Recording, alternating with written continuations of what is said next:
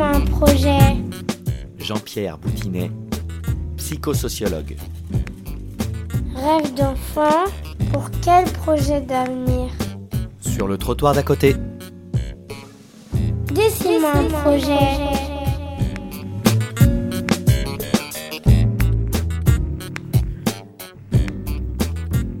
Bien, dernière, euh, dernière intervention, intervention d'importance par rapport à notre thématique. Et Boutinet, euh, en sa qualité, bien évidemment, de, comment on va dire, de- d'expert du projet, on est nombreux à vous avoir lu et à avoir beaucoup, euh, beaucoup réfléchi sur le projet grâce à vos ouvrages. Il y a cet aspect-là, mais vous êtes un peu notre grand témoin de cette journée. Qu'est-ce que vous avez à nous dire de tout ce qui a été dit sur les questions du projet? Merci à vous en tout cas. Comme euh, vous me le suggérez, je vais dans mon propos entrecroiser quelques réflexions sur le projet avec euh, d'autres réflexions entendues au cours de la journée et qui m'ont marqué. Alors, euh, je voudrais euh, organiser mon propos en cinq points. Peut-être le premier point qui a été, qui m'a marqué, qui a été évoqué ce matin dans la première table ronde, euh, c'est la nécessité du projet.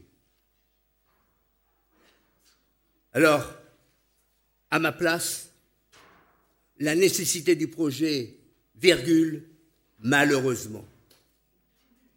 Et, je pense que c'est l'un des malheurs qui est arrivé à notre pays, qui est sans doute euh, l'un de ceux qui a cultivé le plus le projet depuis 30-40 ans, d'avoir fait beaucoup de projets, d'en avoir réalisé très peu, et euh, d'avoir permis beaucoup de déviance autour du projet. Plus le projet est imposé, plus nous l'entrevoyons comme une nécessité, je le vois mieux au niveau de l'éducation nationale, qui en a fait sa culture, pour après l'avoir délaissée, pour maintenant la reprendre.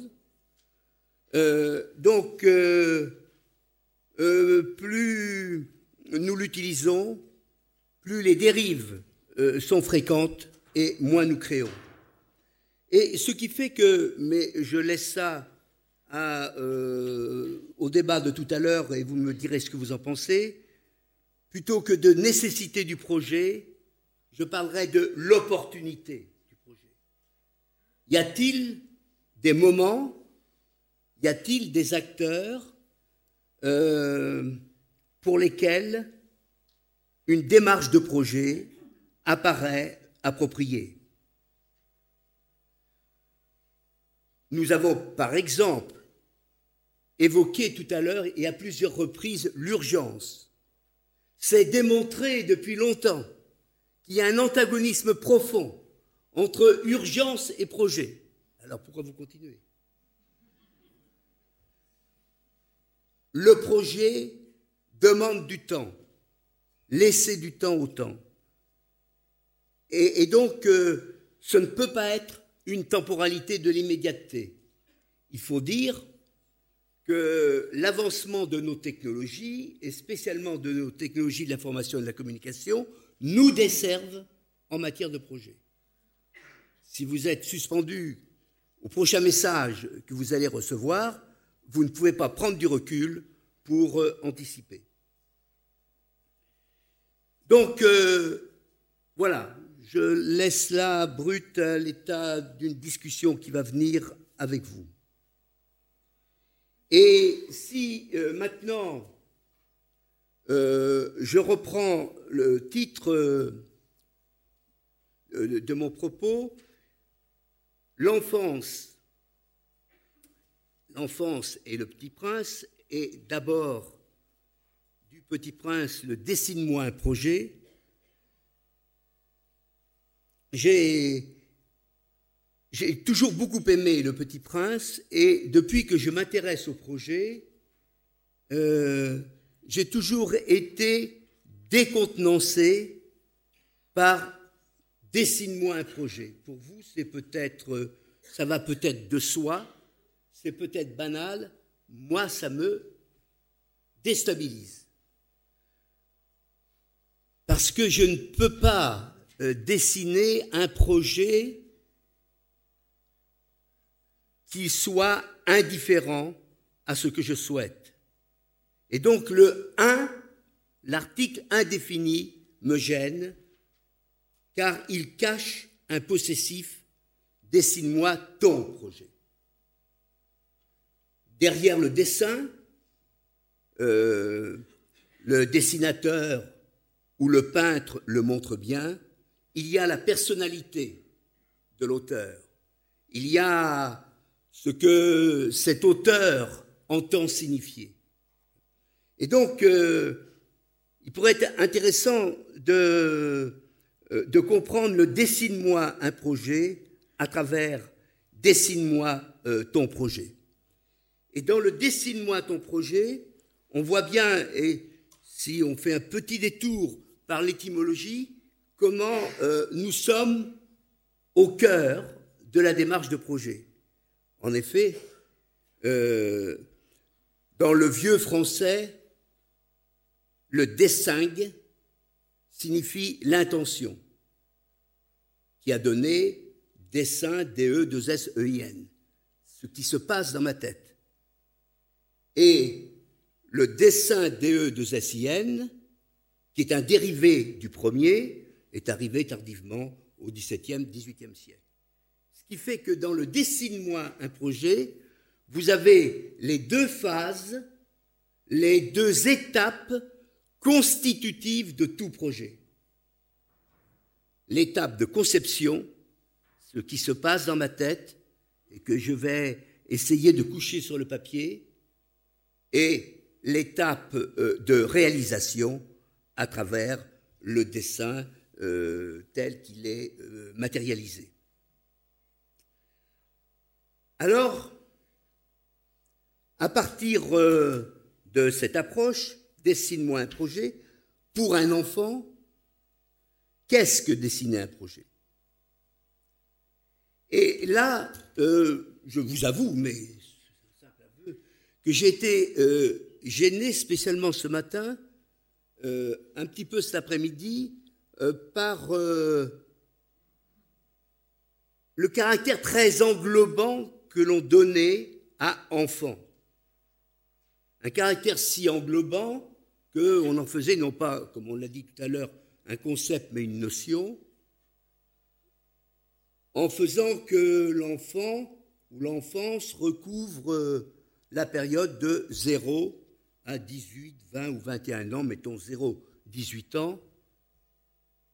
Mais de 0 à 18 ans, il y a cinq âges de la vie très différenciés euh, et, qui génèrent des comportements spécifiques. Et il me semble qu'à propos d'un projet, il est important de bien spécifier ces âges. Vous avez l'âge du nourrisson, qui, bien entendu, euh, compte tenu de euh, son équipement encore rudimentaire, ne peut pas accéder euh, au langage, euh, et, donc qui est dans un état de dépendance, mais voilà sa façon de projeter. Il explore le monde. Quand vous voyez un bébé euh, et avec ses mains plus ou moins maladroites qui essaie de saisir un objet dans son environnement, ou lorsque vous-même changeant de pièce, changeant d'endroit, le nourrisson qui ne vous voit plus euh, commence à vous réclamer en pleurant, vous voyez que là, il y a des acquisitions type ce qu'on appelle schème de l'objet permanent, c'est-à-dire il acquiert qu'il y a une permanence des objets dans l'espace. Vous êtes permanent derrière la cloison, euh, il vous réclame. Et dans l'exploration spatiale, on est, comme je l'indiquerai tout à l'heure, euh, dans euh, l'expression d'une force centrifuge. Le projet n'appartient-il pas à la force centrifuge? C'est ce fait d'expulser de, nous-mêmes. Projeter, c'est expulser de nous-mêmes telle ou telle intention pour rejoindre l'environnement. Donc, vous voyez que parler du projet à propos du nourrisson, c'est le faire dans des perspectives tout à fait spécifiques compte tenu de l'âge. Au niveau de l'enfance, ce que j'appelle l'enfance, c'est dès la maîtrise du langage, euh, deux ans et demi, euh, trois ans, jusqu'à euh, huit, dix ans. au niveau de l'enfance, comme je vous l'ai indiqué ici, un rêve d'enfant nourrit le projet de l'adulte. C'est intéressant de nous interroger nos propres projets. Comment, actuels, nous les saisissons à travers les racines qu'ils peuvent avoir dans ce que fut notre enfance, à travers notre imaginaire, nos rêves euh, d'enfants. Et c'est la raison pour laquelle une pédagogie de l'enfant, en termes de projet, implique de développer l'imaginaire. C'est-à-dire d'aider l'enfant à explorer le monde des possibles, et on sait très bien que l'une des grandes pédagogies, c'est le jeu. Comment, par le jeu, l'enfant va-t-il explorer ces possibles, sans qu'il puisse bien distinguer le possible euh, du réel? Deuxième âge. Troisième âge, le préadolescent. Alors, au niveau du préadolescent, il peut être intéressant de développer ce qui reste euh, malgré tout trop euh, euh, trop rarissime encore, une pédagogie du projet, c'est-à-dire comment mettre le préadolescent en action avec ses compères dans un projet à réaliser. On, l'a évoqué une ou deux fois aujourd'hui, comment à travers un projet de groupe, comment à travers un projet d'équipe, expérimenter, non pas l'avenir, puisque le, le préadolescent n'a pas ou de façon très syncrétique euh, cette euh, possibilité de percevoir l'avenir, mais d'explorer le moment présent. Et, alors, euh, il y a là un ressort que malheureusement nous n'utilisons pas assez. Au niveau du travail social, vous devez le faire plus qu'au niveau de l'éducation nationale, mais ça serait à développer, c'est bien la pédagogie de l'action comment mettre le préadolescent euh, comme partenaire d'une action collective à réaliser et qui puisse euh, euh, présenter un caractère utilitaire. Survient l'adolescence. L'adolescence, c'est le temps du bascule, le temps incertain de la recherche de reconnaissance. Donc, je laisse de côté cette transition qui peut être, euh, dans certaines situations, bousculée, pour arriver à la post-adolescence, 16, euh, 18 euh, ans, où là, le jeune a pu faire la distinction entre le possible et le réel, et là, ce jeune peut commencer à esquisser des projets d'orientation en sachant que ce projet, et surtout aujourd'hui, en sachant où, en se faisant initier sur le fait que ce projet d'orientation n'est pas pérenne. Il appelle tôt ou tard un projet de réorientation, puisque dans nos orientations de vie, nous gribouillons sans arrêt euh, le, projet premier. Voilà, me semble-t-il, une nécessité euh, d'essayer de, repenser l'enfance en, euh, en, identifiant des âges spécifiques et des pédagogies de l'action du projet spécifiques en fonction de, ces âges. À partir de là, et en guise de récapitulation, je voudrais euh, pointer euh, sept caractères qui m'apparaissent incontournables pour que l'on puisse parler de projet sachant que le projet ne commence effectivement, au moins le projet d'avenir, qu'avec euh, la post-adolescence. Euh, première caractéristique qui nous renvoie à un terme dont nous n'avons pas du tout parlé aujourd'hui, mais il faudrait voir euh, dans quelle mesure ce terme pouvait être présent en filigrane, c'est le, c'est le terme d'auteur. On en a parlé ce matin à propos de la signature. Il n'y a de signature que celle d'un auteur. Mais il n'y a de signature que celle d'un auteur, il n'y a de projet que d'un auteur. L'auteur, c'est l'instance individuelle ou collective euh, qui assume la double tâche de conception-réalisation. Et c'est la raison pour laquelle vous voyez, euh, pour certaines générations d'architectes, je pense je ne sais pas pour quelle raison, les architectes du début du XXe siècle, ils signaient leur bâtiment. Mais parce que le bâtiment avait été construit à l'aide d'un projet. Et je parle des architectes dans la mesure où au Quattrocento, c'est par l'architecture que nous est venu le projet.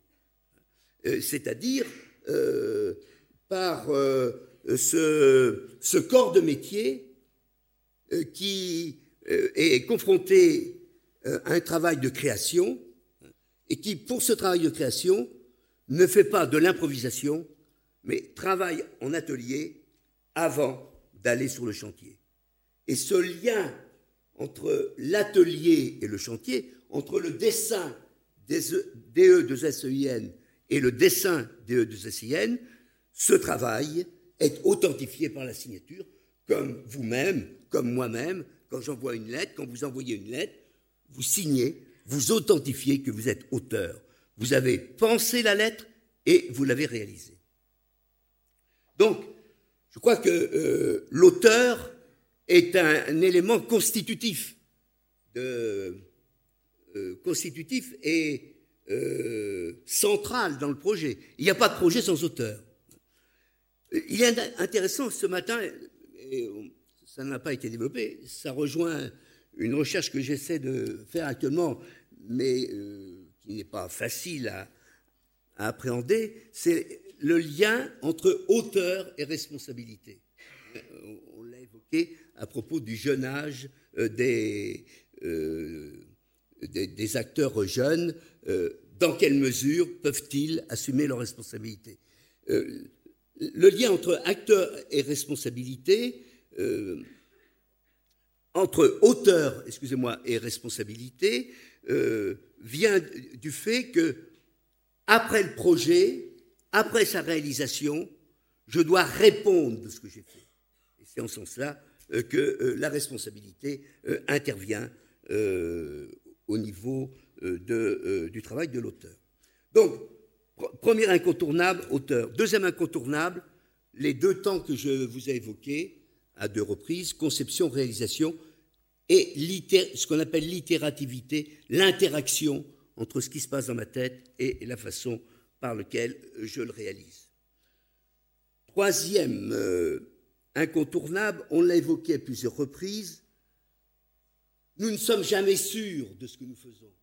Et puis si nous sommes sûrs de ce que nous faisons, la conjoncture est là, de plus en plus capricieuse, qui vient nous déstabiliser. Et donc, euh, euh, troisième euh, caractéristique, prise en compte de l'incertitude et de la complexité, qui fait que je ne réalise jamais un projet de la même façon que je l'ai conçu. Il y a toujours un écart. Et c'est cet écart qui est agaçant et qui est en même temps motivant. Quatrième caractéristique, il y a des contraintes à tenir compte. Mais je ne peux faire du projet que si, au-delà des contraintes, je peux m'appuyer sur des opportunités. Le temps est opportun, des opportunités euh, de situation. Est-il opportun que je m'adresse à vous, là, ce soir, vous êtes fatigué euh, en fin de journée, mais euh, tel que je vous sens, il me semble que c'est opportun, et c'est pour ça que je continue, sinon j'arrêterai. Mais quand je dis j'arrêterai, euh, évidemment on en souffre un peu. Il y, a, quelques années, justement, à propos du travail social euh, dans un département parisien voisin, il s'agissait de restructuration d'une association qui avait une quinzaine d'établissements, avec regroupement de ces établissements à travers une mythologie de projet, je sentais tellement qu'il n'y avait pas d'opportunité que j'arrêtais en cours de route. C'est pas peine. Chacun sortait son portable, euh, euh, chacun sortait de la salle quand, il voulait. Et, donc, j'étais face à un système de contraintes qui, me faisait me poser la question je continue à quelles conditions ou j'interromps Et pour un projet, ceci est très important. Euh, très, important de pouvoir euh, réunir de son côté suffisamment d'opportunités, sachant que les contraintes, elles seront toujours là euh, pour contrecarrer. alors, ce qui est intéressant, c'est qu'à plusieurs reprises aujourd'hui a été évoqué le, le fait de l'humain, et j'aime bien ce terme, mais un projet, c'est humain. Oui, effectivement, c'est humain, parce que l'animal ne réalise pas de projet. et Peut-être que la façon de parler de l'humain, c'est de dire qu'un euh, projet est toujours porteur de sens. C'est ce qui me gênait dans euh, un projet pour l'enfant, c'est que je ne vois pas le sens. C'est un, je vois la fonctionnalité, mais je ne vois pas le sens. Et, il ne peut y avoir de projet que euh, s'il y a en plus du projet, une évocation stimulante autour du temps, par exemple mon expérience passée, autour de l'espace, la situation que nous sommes en train de vivre, autour des acteurs rencontrés, et on dira, ça fait sens. Et donc le sens, il est, j'allais dire, par-dessus le marché. C'est ce qui accompagne le projet. Mais un projet sans le sens ne sera plus un projet humain. Ça sera ce que personnellement j'appelle un projet technique. Il sera dénaturé. Et en consultant euh, les juristes, parce que je me suis intéressé à toutes sortes de projets, euh, j'ai été à l'Assemblée nationale demander euh, à l'un des hauts fonctionnaires comment il pouvait me parler du projet de loi, qui est un projet parmi d'autres dans notre société. Et j'étais surpris de ce qu'il a pu me dire au détour d'une conversation. Il m'a dit, ah, vous savez, un projet de loi est atteint du motif euh, d'anticonstitutionnalité s'il n'est pas accompagné de motifs. Donc, votre projet de changement de société, vous pouvez le verbaliser, vous pouvez le pondre, mais vous ne pouvez pas le faire gratuitement. Vous ne pouvez le faire que si vous justifiez euh, des raisons qui vous ont poussé à le faire, ce qu'on appelle les motifs. Eh bien, c'est vrai au niveau individuel, c'est vrai au niveau groupal. Je ne peux pas prendre une initiative, une sorte d'acte gratuit, si ce n'est pas lié à des justifications de l'ordre du temps, de l'espace ou, autre. Alors, euh, sixième point, une réalité dont nous avons beaucoup parlé et qu'il faudrait mettre euh, en ordre, c'est celle des acteurs. À côté de l'auteur, l'auteur ne travaille jamais seul.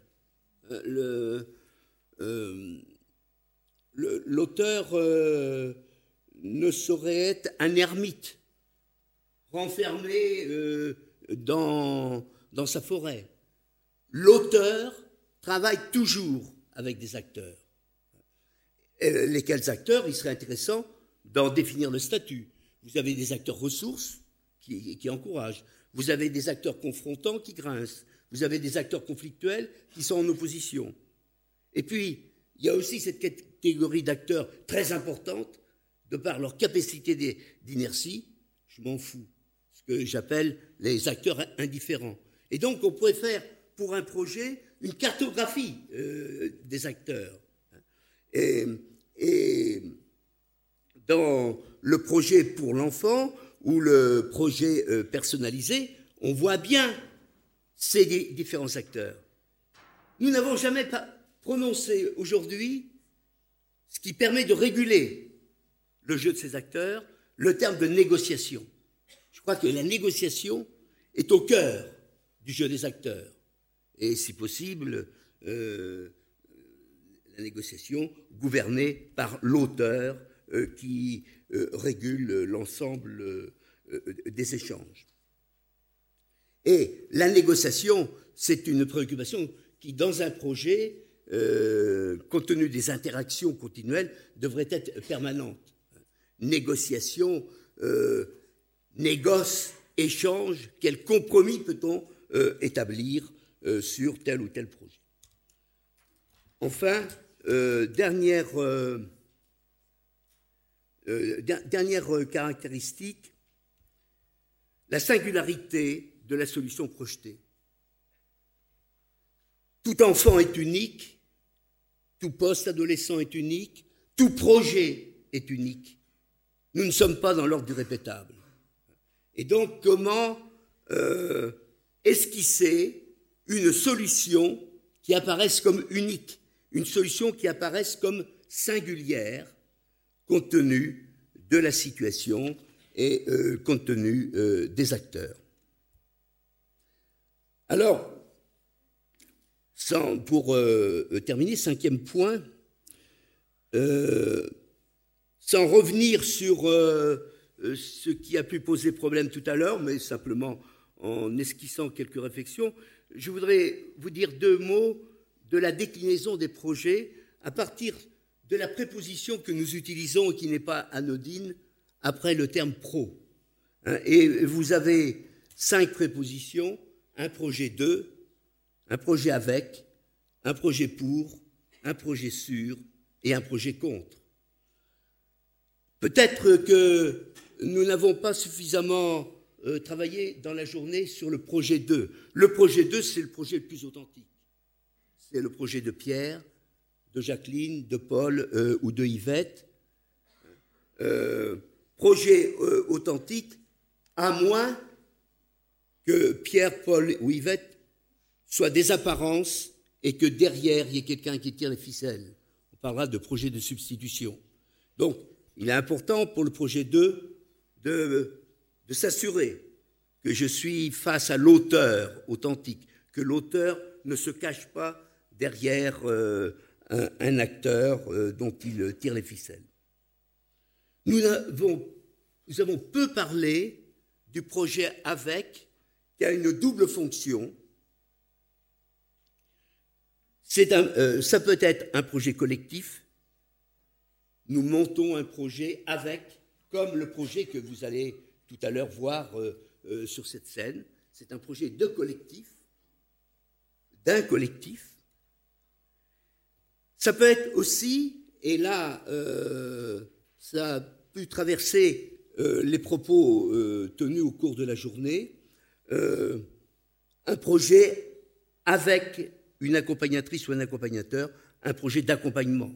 C'est-à-dire que l'auteur post-adolescent n'est pas sûr de lui. Il est en situation de précarité.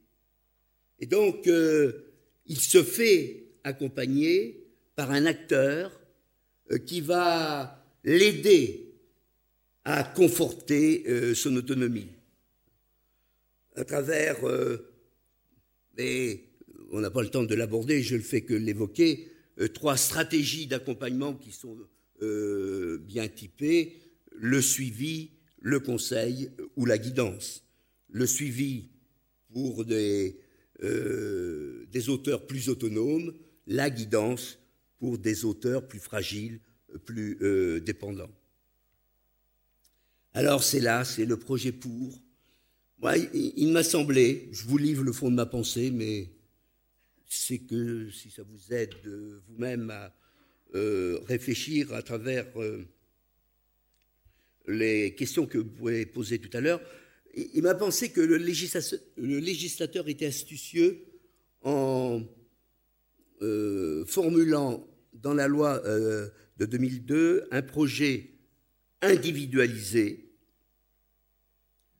pour tel ou tel jeune, projet individualisé qui signifie que la personne, le jeune, l'enfant, euh, sont dans une situation où la personne est dans une situation de telle fragilité qu'elle n'est pas à même de se mettre en projet.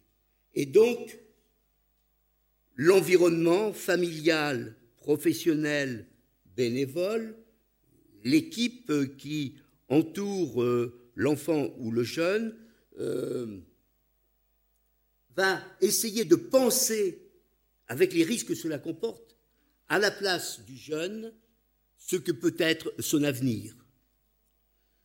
Là, dans le projet, et, le projet individualisé, qui est différent du projet individuel. et le législateur a utilisé le terme, euh, je crois, tantôt individualisé, tantôt personnalisé, à bon escient, pour dire c'est la situation que nous individualisons, et cette situation individualisée est l'objet d'un projet pour euh, euh, faire en sorte euh, que le jeune, que l'enfant ou le jeune soit dans des conditions les plus favorables possibles. donc je laisse de côté la nouvelle reformulation de la loi de 2007 qui me paraît problématique dans sa fonctionnalité, un projet pour le jeune, puisque ça rejoint en quelque sorte le projet maternaliste ou paternaliste des parents qui font un projet pour euh, leurs enfants. Euh, je ne fais qu'évoquer ces deux autres euh, projets, parce qu'ils nous concernent moins, le projet sûr, qui est un projet un peu bureaucratique, nous faisons un projet sur telle ou telle population, et de même le projet contre, qui nous renvoie au projet conflictuel, au projet d'opposition. Et j'en terminerai là en rappelant que finalement, si l'apprentissage nous est familier, apprendre, qui est au cœur de l'école, il peut être intéressant de le situer en contrepoint du projet. Apprendre renvoie à la force centripète, apprendre.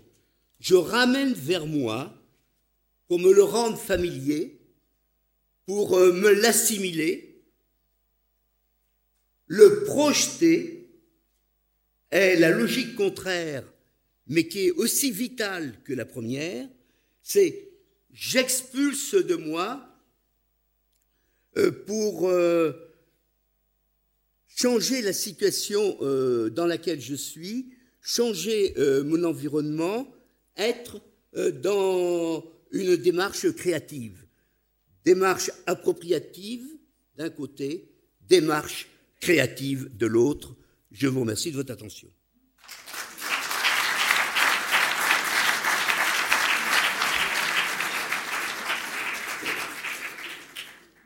Oui. Donc une petite question. Euh, quand vous rappelez les sept euh, caractéristiques des projets. La première étant d'avoir un auteur. De ce que vous avez entendu aujourd'hui des uns des autres, est-ce que vous avez euh, compris euh, ou mieux identifié qui est l'auteur de ce fameux projet pour l'enfant aujourd'hui Parce que est-ce que c'est pas aussi là-dessus qu'on aurait encore à, réfléchir? Enfin, de votre point de vue, là, nous ayons entendu débattre toute la journée, est-ce que vous avez identifié un auteur de, de mon point de vue, je ne suis pas très sûr d'avoir identifié un auteur. Je ne vois pas dans le détail comment ça s'est passé, ou comment ça peut se passer. Mais ça veut dire qu'il y aurait sans doute un travail à faire pour mieux identifier l'auteur. Puisqu'on a parlé de responsabilité, ben, que, l'auteur se, dévoile. L'autre chose, pour faire un lien avec euh, l'intervention de euh, Madame Coudron, Caudron, euh, c'est aussi le. Il y a Serge Pogam qui a écrit récemment un article qui s'appelle La question de la disqualification, qui implique l'accompagnement des familles par l'aide sociale à l'enfance. Et là où il est intéressant, c'est que il il reste pas sur quelque chose de binaire, c'est-à-dire des gens qui adhèrent et des gens qui adhèrent moins. Il est dans des systèmes de. Il, propose trois ou quatre trois ou quatre figures, dont des figures de parents qui adhèrent complètement à la mesure, d'autres qui sont plutôt dans une position délégative, c'est-à-dire qu'ils vont être peu présents, mais finalement, ils délèguent à l'autorité euh, la, confiance suffisante pour mettre en œuvre le, projet, et puis d'autres dans des positions plus opposantes. Et ça me faisait penser à ce que vous pointiez là, comme les différentes euh, phases des gens qui pourraient faire alliance, soit qui sont contre, soit qui ah sont pour. Voilà. Et je me dis que dans la façon de penser demain, ou déjà, d'ores et déjà, la, participation des parents, on pourrait aussi essayer d'imaginer des figures comme ça et de se dire, au premier moment du placement, les premières années de placement, peut-être qu'il n'est pas possible d'être dans une posture d'adhésion. Peut-être qu'au minimum, une posture de délégation est tout à fait louable de la part de la famille et qu'il ne faut pas aller chercher beaucoup plus loin parce qu'il y a la souffrance, la cicatrice ouverte, comme le, citait Madame. Et peut-être qu'un placement qui dure dix ans, un des objectifs serait qu'à terme, même s'il n'y a pas retour effectif à la, maison, peut-être que si on évoluait sur ces positions et que tout d'un coup on arrivait à un système d'alliance avec la famille et avec la famille d'accueil avec l'établissement, on aurait gagné beaucoup. Euh, et des fois, on interroge peu l'évolution de la place du parent par rapport au placement. C'est là l'intérêt d'une évaluation d'une démarche par projet, c'est que euh, l'un des indicateurs de cette démarche, c'est le processus. Le projet est processuel. Je vous ai donné une photographie à un moment donné de ce que peuvent être les acteurs. Mais effectivement, ils peuvent changer de statut euh, en cours de route. Et même, euh, souvent, ils, changent de statut. Et donc, comment, d'une part, gérer ces changements et d'autre part, oui, comment les repérer pour comprendre ce qu'a été le processus. Bonjour à tous, Pascal Pierre, éducateur au foyer des Marmousets à Nuit-sur-Marne, de l'association Devenir.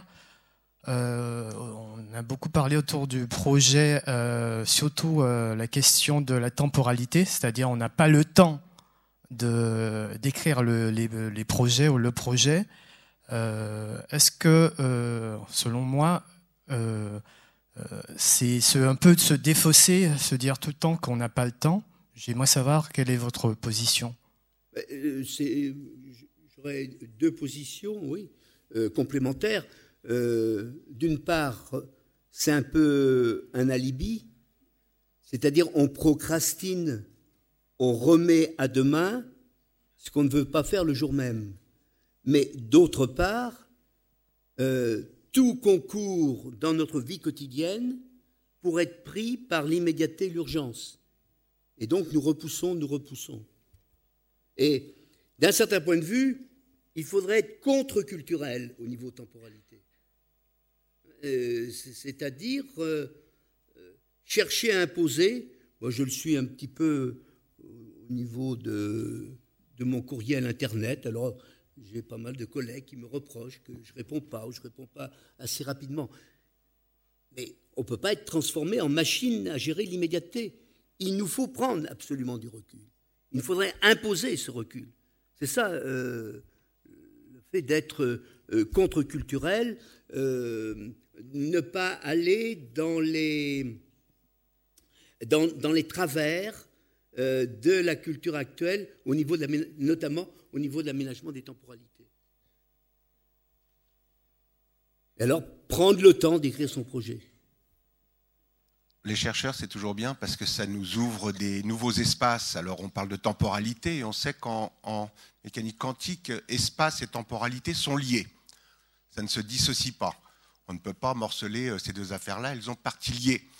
Or, effectivement, la question qui se pose sous différentes formes dans les interventions des uns et des autres, c'était que, alors ça peut être les moyens, ça peut être euh, toute une série de choses qui feraient obstacle, etc. Mais peut-être, et vous l'avez un petit peu esquissé dans votre intervention, c'est que effectivement, il y a une temporalité spécifique dans laquelle peut s'inscrire euh, la question du projet. D'abord, avant même, pour moi, poser la question du PPE, se pose la question de l'accueil de ce qu'on appelle les usagers, des familles, des personnes, des enfants. Et cette question de l'accueil, j'y pensais d'autant plus fortement que quand on a une maman qui, comme euh, tout à l'heure, a fait un témoignage euh, aussi euh, vrai et authentique, on se trouve tous un petit peu mal à l'aise euh, même si on ne se sent pas par ailleurs concerné, on se dit, bah non, moi je ne travaille pas comme ça, etc. Pour autant, on sait les uns les autres qu'il y a non seulement des loupés, mais des stratégies non pas euh, voulues, mais euh, qui sont induites, où il y a des injonctions paradoxales qui sont faites par nos institutions à demander aux parents d'être présents sur la scène de la parentalité et des formes d'organisation qui font que ça laisse peu de place ou une place par assignation à ces mêmes familles. Donc là, on a un premier obstacle, comment mieux accueillir. J'ose même pas décliner sur comment accueillir un parent qui rentre à l'ASE avec un passé comme celui de madame, ou d'autres parents qu'on a qui ont un vécu douloureux avec les services de protection de l'enfance et qui ont des représentations tout à fait terrifiantes liées à leur vécu et euh, qui sont à des années-lumière, soit de nos nouvelles pratiques, ou en tout cas celles qu'on a envie euh, d'inscrire au cœur de nos missions, et la réalité subjective vécue par ces dernières. On le dit jamais assez, les temporalités des personnes, notamment des travailleurs sociaux, s'inscrivent éminemment dans une temporalité sociale. Nous, on sait pourquoi on se lève le matin, on a des missions, on a un cahier de route, on improvise un peu, mais on sait à peu près, ou on croit savoir, plus ou moins, où on veut aller, au bénéfice des autres en, présupposant qu'on connaît l'intérêt euh, supérieur de l'enfant euh, par avance. Et on voit bien que la seule, le seul contre-pouvoir à cette toute-puissance euh, inhérente au, au, mécanisme institutionnel, c'est effectivement qu'il y ait du poil à gratter. Et le meilleur poil à gratter, c'est effectivement du côté des familles, notamment, qui peut permettre de faire un levier et de, de permettre aussi une expertise qui n'est plus celle des travailleurs sociaux, qui a par ailleurs sa raison d'être, mais qui est aussi celle des familles elles-mêmes sur leur propre réalité de vie. Et donc, je, je pense qu'avant de penser PPE, il faut penser l'accueil, et il faut penser, le collègue l'a dit tout à l'heure, mais euh, ce n'est pas seulement un mot. Quand on parle d'alliance avec les familles, l'alliance, n'est pas le contrat. Et donc l'alliance suppose qu'il y a effectivement un intérêt partagé entre les travailleurs sociaux et l'institution et la famille elle-même au sujet des orientations à prendre pour l'enfant. Et les stratégies d'alliance sont très peu présentes, malheureusement trop peu présentes. Souvent, elles sont camouflées par des contrats que j'appelle des contrats léonins, qui en droit euh, font que, en fait, c'est pas des vrais contrats, que les gens signent, mais sont souvent dans une forme d'injonction déguisée, qu'ils ont peu le choix. Et moi, je le dis d'autant plus tranquillement qu'une évaluation vient d'être faite de mon dispositif, qui est un dispositif non contractuel de l'aide sociale à l'enfance, qui a une visée à la fois préventive, mais aussi de protection, et que les familles, quand elles nous sont adressées par des travailleurs sociaux, sont les premières à dire, quand on a gagné avec du temps de la confiance, c'est-à-dire une rencontre avec euh, un humain, eh bien, on, s'entend dire que finalement, elles n'avaient pas trop le choix, même si maintenant elles comprennent que ça peut peut-être être, d'un intérêt pour elles-mêmes et leurs enfants, mais qu'initialement, quand elles sont venues, alors que nous, on proclame haut et fort qu'il n'y a pas de contrat, qu'il n'y a pas de... Euh, voilà, mais que les choses ne sont pas du tout vécues de la même manière. Donc, pour moi, il y a des préalables au PPE, c'est-à-dire que le PPE tel que l'a décrite la magistrate tout à l'heure, moi j'y adhère à 200% et me, me semble recouvrir une, une démarche effectivement euh, qui permet une évaluation, qui permet de, de, de, comprendre un petit peu où on va, etc. Se pose la question des places des acteurs et de l'auteur, effectivement tel que vous l'avez décliné. Et ça, c'est pas une petite affaire à mon avis, parce qu'aujourd'hui on a quand même l'impression que le PPE sert un petit peu de garantie pour encore les institutions plus que davantage pour euh, l'intérêt supposé euh, euh, supérieur de l'enfant. Donc là, il y a peut-être sans doute un, changement de paradigme effectivement opéré.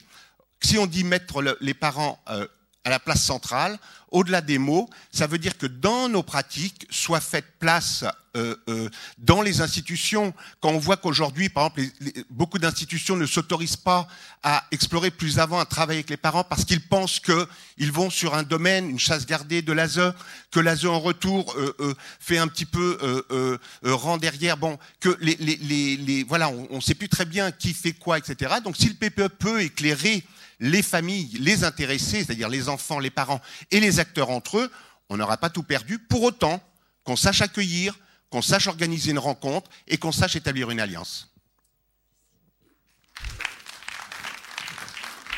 Euh, à votre intervention, quatre euh, remarques euh, complémentaires. Les temporalités, nous ne sommes pas dans la physique quantique, nous, nous sommes là dans l'humain. Et donc, euh, les temporalités actuelles, on ne doit pas les généraliser, elles étaient très différentes il y a 30-40 ans.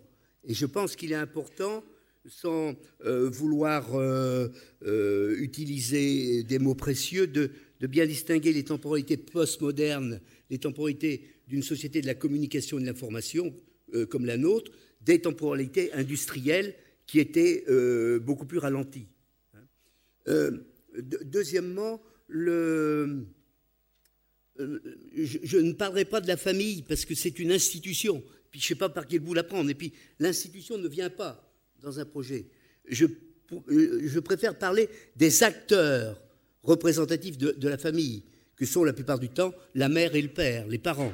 Les, parents sont des acteurs avec lesquels je, peux compter. La famille, c'est large et on ne sait pas qui euh, on a en face de soi.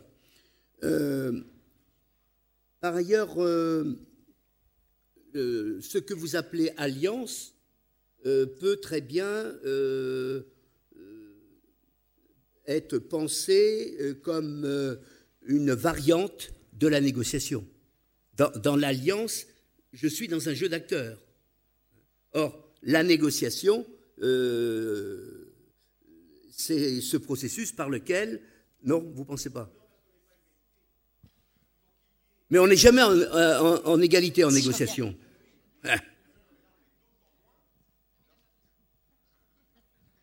Il se trouve que ce n'est pas l'institution famille qui est convoquée au chevet euh, euh, de l'inspecteur ou du juge, c'est des parents. Donc c'est des personnes euh, morales, physiques, etc., des acteurs.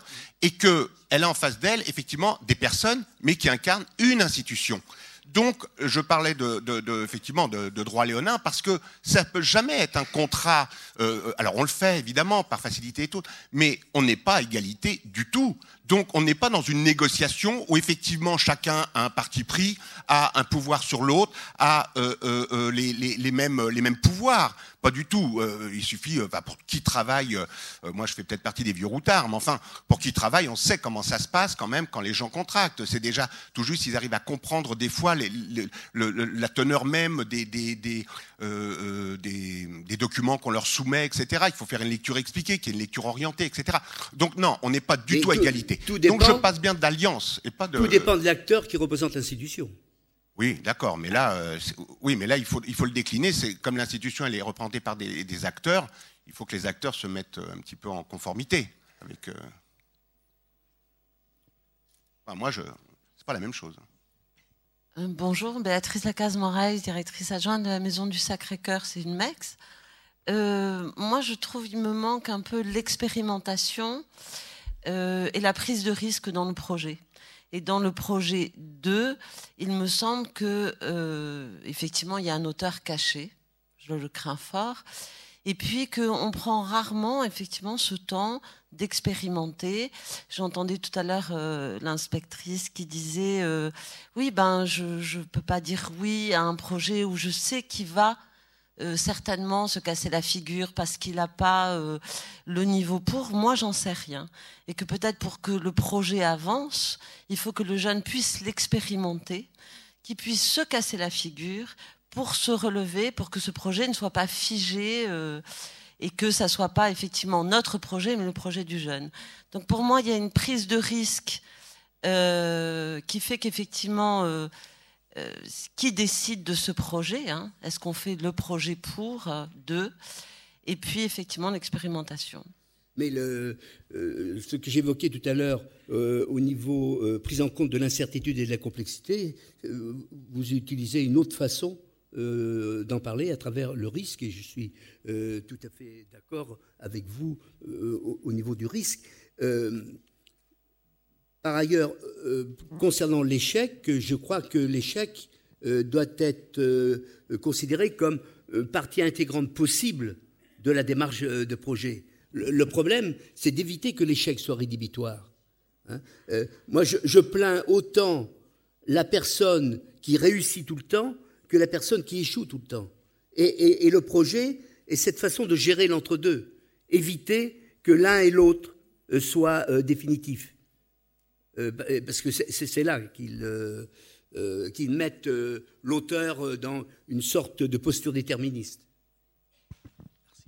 la question que je, pose, euh, bah, c'est justement ce fameux PPE. Est-ce qu'il ne doit pas englober ces trois temps du projet?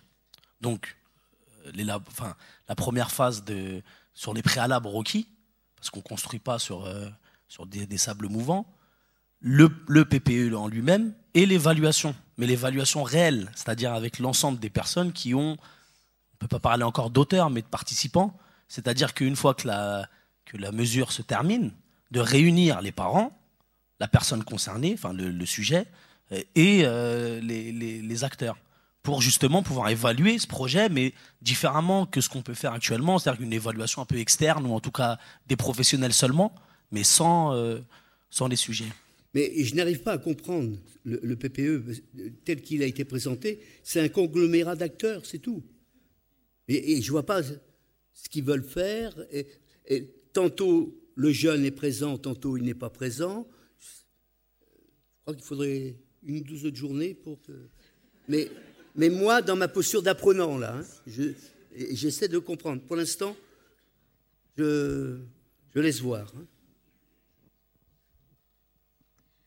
Euh, pour le PPE, moi je suis donc éducatrice à l'ASE et c'est vrai que le PPE, euh, c'est un outil qu'on nous a demandé de mettre en place euh, il y a quelque temps. Il se fait pas de manière immédiate. En fait, c'est quelque chose qui se fait, je dirais, à la longue plusieurs mois après la connaissance de la famille, plusieurs mois après la connaissance de l'enfant et du lieu d'intervention. Alors, j'ai pas une grande expérience euh, dans le PPE puisque moi, je sais que je l'ai mis en place et que je l'expérimente toujours euh, depuis le mois d'avril. Mais en tout cas, il se fait, je dirais, avec des indicateurs selon l'âge, selon l'enfant, avec euh, des indicateurs qui tournent autour des besoins essentiels de l'enfant et de la possibilité des familles d'intégrer. Après, il n'y a rien, en tout cas me connaissant moi et dans mon travail, je parlerai que de moi, il n'y a rien de figé dans le travail qu'on mène avec les familles, l'enfant et les institutions. Oui, c'est un, je dirais, c'est un lieu d'échange euh, avec euh, les familles, c'est un lieu euh, d'échange avec les institutions. C'est comment chacun peut se coordonner et donner du sens à l'avenir de l'enfant. Après, les choses, elles se modifient. Certaines se modifient euh, euh, très rapidement, d'autres euh, dans la durée. Voilà. Et le PPE, je voudrais dire également au sein de l'ASE, c'est un outil qui est mis en place par l'institution donc qui est l'aide sociale à l'enfance, mais qui qui demande aussi d'être porté par euh, l'ensemble justement des responsables de circonscription pour une meilleure transmission auprès euh, des éducateurs et pour qu'il y ait quelque chose je dirais, d'efficace sur le temps et, euh, aussi bien auprès des familles que, que de l'institution elle-même, dans le sens premier qui est la protection de l'enfance. Voilà. Ok, ben, je vous remercie. Mais vous oubliez quand même un paramètre essentiel. Le professionnel référent. Tantôt on en parle, tantôt on n'en parle pas. Or, c'est lui qui est permanent tout au long euh, de la démarche et qui euh, devrait, en tant qu'acteur, avoir un poids beaucoup plus important que les autres acteurs. Là, vous n'en parlez pas. N'en parlez pas. J'en parle pas parce que pour moi ça, ça allait de soi, mais effectivement, c'est vrai que euh, oui, l'éducateur référent, c'est lui qui le met en place et effectivement c'est lui qui va partir de certains items effectivement, ou de l'histoire de famille. Donc tout dépend de la situation. Il n'y a rien de, euh, je dirais, il n'y a pas une euh, mécanique, il n'y a pas euh, quelque chose de linéaire. C'est vraiment en fonction de la situation que les choses vont être mises et que le projet va être établi. Donc c'est des modalités de travail qui sont, qui sont proposées, qui vont être ou non acceptées par, par, par les familles, mais même les institutions. Et c'est comment, euh, justement, on va travailler sur ces modalités-là et permettre, justement, à chacun de, donner sens et de donner cohérence à l'avenir de l'enfant. Et, toujours, et je dirais, et à l'avenir des, familles, parce que c'est vrai qu'il y a eu ce, témoignage touchant de cette femme qui disait qu'elle n'était pas accompagnée euh, depuis 10 ans. Moi, c'est vrai qu'à l'aide sociale à l'enfant, j'y suis, en tout cas du 93, depuis 6 euh, ans. Et la place des, des familles, elle est, euh, elle est, enfin, moi, j'ai vu qu'elle était devenue essentielle au fil du temps. Après, effectivement, ça demande aussi que le langage soit commun autour des notions famille, autour de euh, enfants, de protection d'enfance. Et qu'est-ce et qu'est-ce que c'est que de travailler avec les familles? Et ça aussi, l'aide sociale à l'enfance, avec l'intériorité qu'elle a, l'historicité qu'elle a, euh, n'a plus du tout, euh, je dirais, le même le même, le même sens, puisque Aujourd'hui, on demande dans la protection de l'enfance de travailler avec les familles pour un retour des familles. Avant, quand on regarde les lois de la protection de l'enfance, on ne demandait pas ce, travail-là. Aujourd'hui, ça devient essentiel et je trouve que ce qui est intéressant et ce qui nous garantit euh, le travail, c'est la demande des enfants. Quand les enfants viennent toquer et disent moi j'ai envie euh, de revoir mon père ou ma mère parce que je le vois plus, ou je viens dire que ça ne va plus parce que j'ai besoin de savoir ce qu'il en est de mes parents. Alors ça demande du temps et à la ZE de, de, de la Seine-Saint-Denis, encore plus avec la masse de travail, euh, dans certaines circonscriptions, beaucoup plus que dans d'autres circonscriptions. Mais voilà, ça demande euh, aussi d'en tenir compte, je pense.